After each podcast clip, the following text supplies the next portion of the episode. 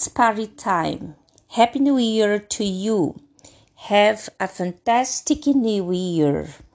May the spirit of the season fill your heart with serenity and peace. Happy New Year, my friend.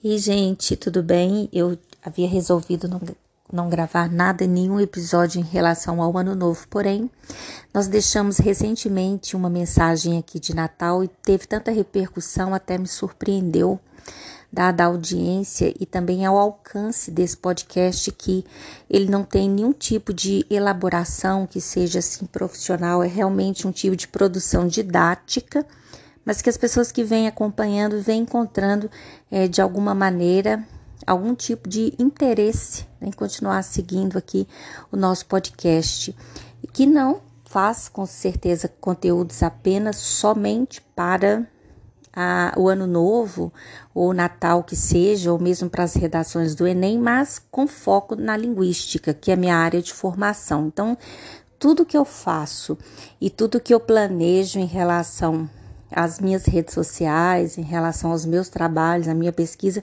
é claro que vai ter sempre a ver com a linguística. Eu tenho uma diretora chamada Raquel na faculdade e ela fez uma abordagem muito interessante nesses últimos dias sobre como nós lidamos com a felicidade, sobretudo nessa passagem na virada do ano, que muitas pessoas talvez até se esquivam de tomar decisões na virada do ano, justamente por se tratar de um período frágil, de extrema delicadeza. E a minha mensagem, eu acho que ela parte muito das palavras da Raquel que me trouxeram assim algum tipo de inspiração para criar, para elaborar um texto. É claro que esse texto ele se intertextualiza com tantos outros. A mensagem inicial em inglês, ela ela compactua também com a mensagem que eu quero transmitir. E eu acho que embora tenhamos um ano assim cheio de desafios e até de muito trabalho, eu particularmente diria um ano com muito trabalho foi um ano assim com muitas recompensas. E é aquela máxima que eu sempre coloco assim para todas as pessoas que estão ao meu redor, a gente só consegue colher aquilo que a gente planta. E de que maneira nós podemos encarar né, o estudo da linguística ou mesmo da psicolinguística tendo em vista esse final de dezembro a, ou mesmo a virada de ano que traz tantas novidades para todos nós. Então, para alguns, eu acredito que os últimos dias do ano eles passam a ser sinônimo de festa, até mesmo de planos, de metas que são traçadas, enquanto para outros pode ser um período de angústia e de frustração. Eu acredito até que a psicanálise explica isso muito bem. Mas a grande mensagem que contém né, esse episódio é sobre a referência à contemporaneidade. Por isso aí que entra a mensagem da Raquel, né? Por quê? Nós estamos mesmo num momento que é marcado pela aceleração, pelos excessos, tudo é online, tudo é urgente, nós vivemos momentos de imediatismo o tempo todo e a sensação que temos muitas vezes é que não podemos parar, nós estamos sempre atrasados, cansados, correndo contra, contra o tempo e eu acho até que popularmente nossa língua acabou contribuindo para tentar nomear todos esses efeitos pelos quais nós passamos, entre eles o corre, que passou a ser uma palavra do ano de 2023. E a mensagem ela vem com essa abordagem. O profissional de hoje ele se destaca porque ele não escapa da pressa. E fica difícil muitas vezes encontrar intervalos que sejam suficientes para digerir, psiquicamente né, o que nos acontece. A gente pensa que se a gente estivesse sempre cheio de tarefas a fazer, né, de detalhes e de e metas mesmo a cumprir, ao mesmo tempo vazios de experiências significativas. A verdade é que na pausa desse fim de ano há uma desaceleração compartilhada que é repleta muitas vezes de angústia e de inquietações para uns, enquanto para outros a gente tem sempre o que comemorar, uma conquista, uma vitória, um hábito que nós conseguimos adquirir ao longo desses do ano, ao longo dos meses que se passaram. E a palavra desafio, ela acaba sempre sendo utilizada em outros aspectos frasais que encontram também a palavra recompensa. Então a gente precisa imaginar que mesmo com todos os desafios que nos cercam, chega um momento que a gente tem as recompensas. E é por isso que a minha máxima, né, nesse ano, ela acabou se tornando: a gente só consegue colher aquilo que a gente planta. E eu fico lendo daqui a colar, né, tudo que muitos psicanalistas eles acabam escrevendo, mesmo os psicanalistas é, da área clínica, eles encontram os sofrimentos aumentados no período de Natal e do Ano Novo. Agora, no fim do ano, quando a gente percebe que de fato a festa acaba no nosso íntimo, né, nós sabemos que há uma distância entre onde nós estamos e nós queríamos estar no fim de ano. Agora, para alguns, eu acho que para alguns acaba tendo uma percepção diferente. Por quê?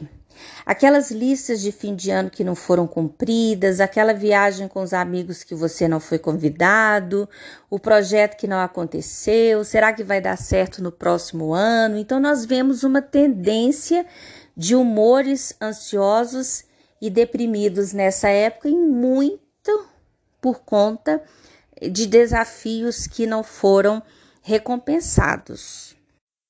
Mas, por outro lado, o tempo e o impacto da experiência estética na era da, da pressa, que eu acho que é uma palavra muito forte para todos os nossos dias, a psicanálise, o teatro performático, a gente acaba ressaltando que a aceleração de cada dia ela fica difícil, mas ao mesmo tempo a gente encontra tempo e espaço psíquico para nós mesmos. No fim de ano, nós buscamos tais marcas para nos agarrarmos, para a gente sentir que a vida ela vale a pena ser vivida. Então, embora quase todos os meses venham carregados de desafios, de sacrifícios, muitas de renúncias para muitas coisas que nós temos que fazer quando criamos metas, quando criamos objetivos. Por outro lado, a gente tem que entender que a recompensa é o lado oposto de todo esse desafio.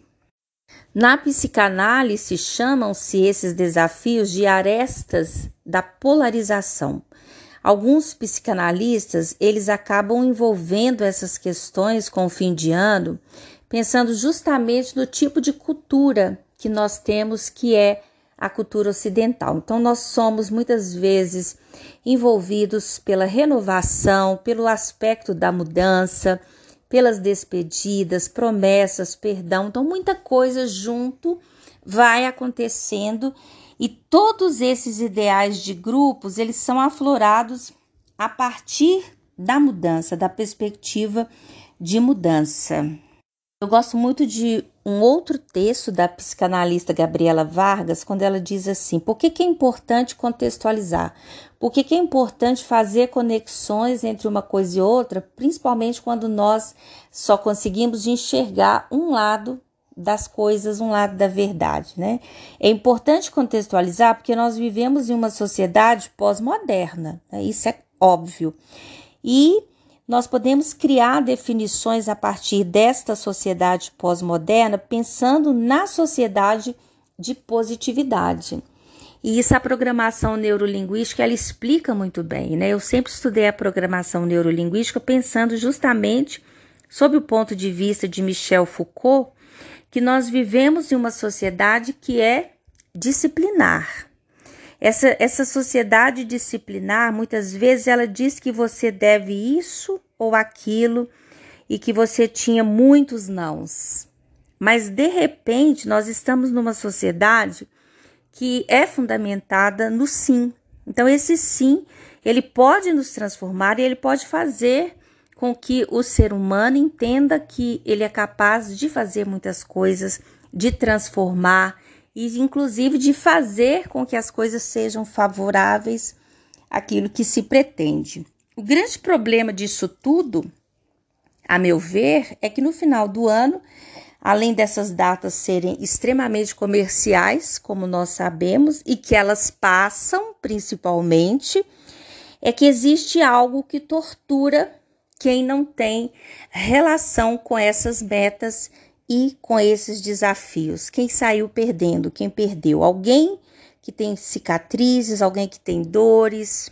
Por outro lado, muitas pessoas elas passam a entender que essa virada de ano muitas vezes é a oportunidade do recomeço, de se tratar novas metas para o próximo ano, mas que elas sejam de fato cumpridas, né? O que, que você tem feito para melhorar a sua vida, seja ela pessoal, seja ela acadêmica, seja ela profissional. Então, muitas vezes a gente pensa assim: eu vou deixar para amanhã o que eu queria fazer hoje, mas eu vou adiar, vou adiar mais um mês, eu vou adiar mais um ano. E hoje eu contei até num depoimento que eu dei de uma reunião que eu participei, que durante a pandemia, mesmo com todas as coisas que não me eram favoráveis, eu jamais deixei de estudar. Eu fiz vários cursos online, eu estudei, eu encarei a pandemia pelo outro lado, a partir das ferramentas tecnológicas. Então, isso vai muito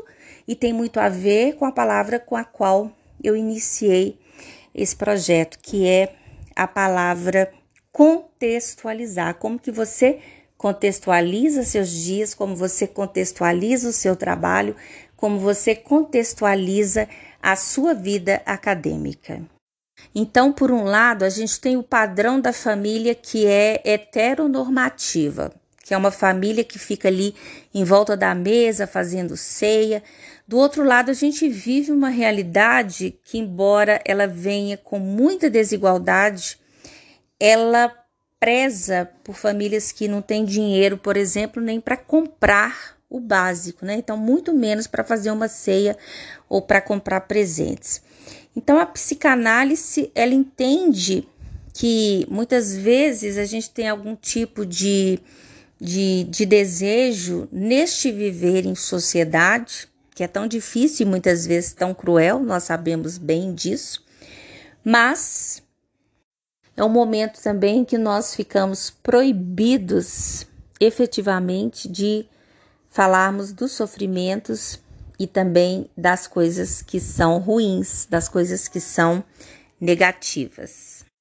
Agora, sob o ponto de vista da linguística, vamos falar sobre a grafia da palavra ano novo. Então, o hífen, muitas vezes ele aparece na escrita da palavra ano novo, enquanto um traço horizontal que é usado para unir elementos de palavras compostas. Mas quando o hífen aparece, muitas vezes ele é capaz de gerar novos significados para as palavras. A situação linguística ela funciona da mesma forma. Então, sem o uso de hífen, a expressão ela tem o sentido literal. Já com o ano novo sem o hífen, a gente tem ali representado os 12 meses novos. A hifenização, como é dado ali o nome desse fenômeno linguístico, ano novo com hífen, representa a meia-noite do dia 31 de dezembro, que nós chamamos da famosa virada do ano. Agora, no Brasil, curiosamente, em vez de ano novo, a gente utiliza uma palavra de origem francesa, que é a palavra réveillon que é proveniente de reveiller, acordar, despertar. Então, tal uso ele acaba sendo intitulado como um galicismo em se tratando dos processos de formação de palavras. A adoção de palavra ela expressa ou constrói-se a partir é, da língua francesa. E já a palavra virada, numa perspectiva linguística, embora nós possamos encontrar várias conotações para o mesmo termo, né, a mesma terminologia, ela pode ser explicada sob diferentes contextos. A gente sabe que nas proposições teóricas da escola de Cambridge, considerando principalmente as contribuições de vários linguistas né, para a escrita da história intelectual, a gente sabe que a virada está dentro de um contexto no campo da historiografia e ela nos traz reflexões epistemológicas, a virada linguística. E é por isso que existe essa conexão, essa ligação entre a virada linguística e também a relação entre linguagem e realidade, sobretudo para o momento que nós vivemos. Por quê? Né? E por que, que existe essa conexão e por que, que nós podemos fazer essa conexão? A busca pela verdade, que foi, aliás, tão cara para os historiadores, ela passaria necessariamente pela questão da linguagem visto que, grosso modo, a gente entende que não haveria nada fora da linguagem, como de fato não existe nada fora da linguagem. A própria noção de verdade que nós temos começa a ser deixada de lado por essa perspectiva que é considerada desconstrucionista sob o ponto de vista da linguística. Então, como último conceito em relação à virada do ano, embora existam várias nomeações que se aplicam a essa realidade, como que nós podemos planejar o ano novo com metas que possam ser cumpridas? Então é importante observar que as metas elas devem ser criadas dentro das condições que nós temos para que elas sejam cumpridas. Eu acredito que um dos primeiros recados, né, das primeiras recomendações é ser prático. Então, nesse sentido, é preciso entender que nem tudo vai acontecer como nós queremos. A, maior, a maioria das coisas, aliás, acontecem como nós não gostaríamos que elas acontecessem. Então, a gente precisa dividir nossas metas em curto e longo prazo, estabelecer aquilo que é plausível, aquilo que pode ser feito dentro de um tempo mais curto, ou aquilo que vai levar mais tempo para que de fato aconteça. Então, nós Fazendo isso, né, esse tipo de balanço, a gente consegue fazer um tipo de reserva para se frustrar menos e também se dedicando para que os objetivos sejam atingidos dentro do prazo que a gente possa estabelecer. Mas com certeza, né, a cereja do bolo é manter o foco. Quando nós criamos essa capacidade de não abandonarmos nossas metas e termos em mente ali quais são os nossos objetivos, quais são os nossos compromissos para atingirmos determinadas metas, nós começamos a evitar a repetição de erros. Então eu falo que o foco muitas vezes ele está ligado à não repetição dos erros. Ou seja, a gente tem que pensar como as coisas podem inovar nossa vida e que isso só depende da gente mesmo em grande parte, 90% somos nós mesmos. Metas que não dependem exclusivamente de você, eu acredito que elas ficam em segundo plano. É preferível obje ter objetivos que você pode atingir sozinho, ainda que o seu esforço seja maior. Então, a partir disso, nós conseguimos elaborar metas de ano novo com mais objetividade e que sejam metas plausíveis, né? Seguindo algumas dicas, é claro, e sob o ponto de vista da programação neurolinguística. Existe muito da conceituação da PNL a partir do intuito de que a programação neurolinguística ela é capaz de fornecer às pessoas uma metodologia baseada em características e atividades que garantam um desempenho excepcional. Em geral, a gente sabe que esse tipo de desempenho ele é alcançado somente por pessoas inteligentes, né, no ponto de vista aqui mais real da palavra. E uma característica muito forte é a liderança. A metodologia também ela é muito usada em outros aspectos, como desenvolvimento pessoal. Então, a gente pensando aí justamente nesse fim de ano, a gente pode pensar como que a mudança dos nossos estados, tanto corporais quanto mentais, eles podem ser vividos e atraídos a partir da neurociência. Então, dentro da perspectiva da PNL, a gente reflete sobre a relação da mente e do corpo na comunicação e no comportamento. Então, a metodologia ensina de uma maneira que é estrutural a visualização dos estados da mente e do corpo. E aí que entra a linguística, que significa de que maneira nós podemos acessar informações inconscientes e que de outra forma continuariam no patamar de desconhecidas. O padrão e a metodologia de linguagem na programação neurolinguística importam e muito. Então, qual é o uso da PNL? É fazer com que o sujeito seja capaz de compreender e ficar fluente na comunicação com sua própria consciência e mente. E uma metodologia para ele melhorar essa comunicação é com certeza a PNL. Do que que a programação neurolinguística é capaz? Desenvolvimento de inteligência emocional, aprimoramento da autoestima, alívio de dores, de traumas, a resolução de conflitos, o desenvolvimento de uma habilidade na tomada de decisões e de fato até mais efetiva, e também a melhora e a assertividade na produtividade da vida pessoal e profissional. E eu costumo brincar que, embora Carlos Drummond de Andrade tenha vivido numa época em que mal ou nada se falava sobre programação neurolinguística, ele foi capaz de nos deixar receitas incríveis de como planejar uma nova vida, uma nova meta, uma nova viagem, um novo ano. E ele tem um texto, inclusive, Receita de Ano Novo, em que ele faz essas ponderações sobre essa necessidade de mudança do ser humano em, compara em comparação com o tempo que já foi vivido. Então, tem uma dessas partes que eu gosto muito em que ele diz assim: Para ganhar um ano novo que mereça este nome, você, meu caro, tem de merecê-lo. Tem de fazê-lo novo. Eu sei que não é fácil, mas tente, experimente, consciente. É dentro de você que o ano novo cochila e espera desde sempre. Feliz Ano Novo!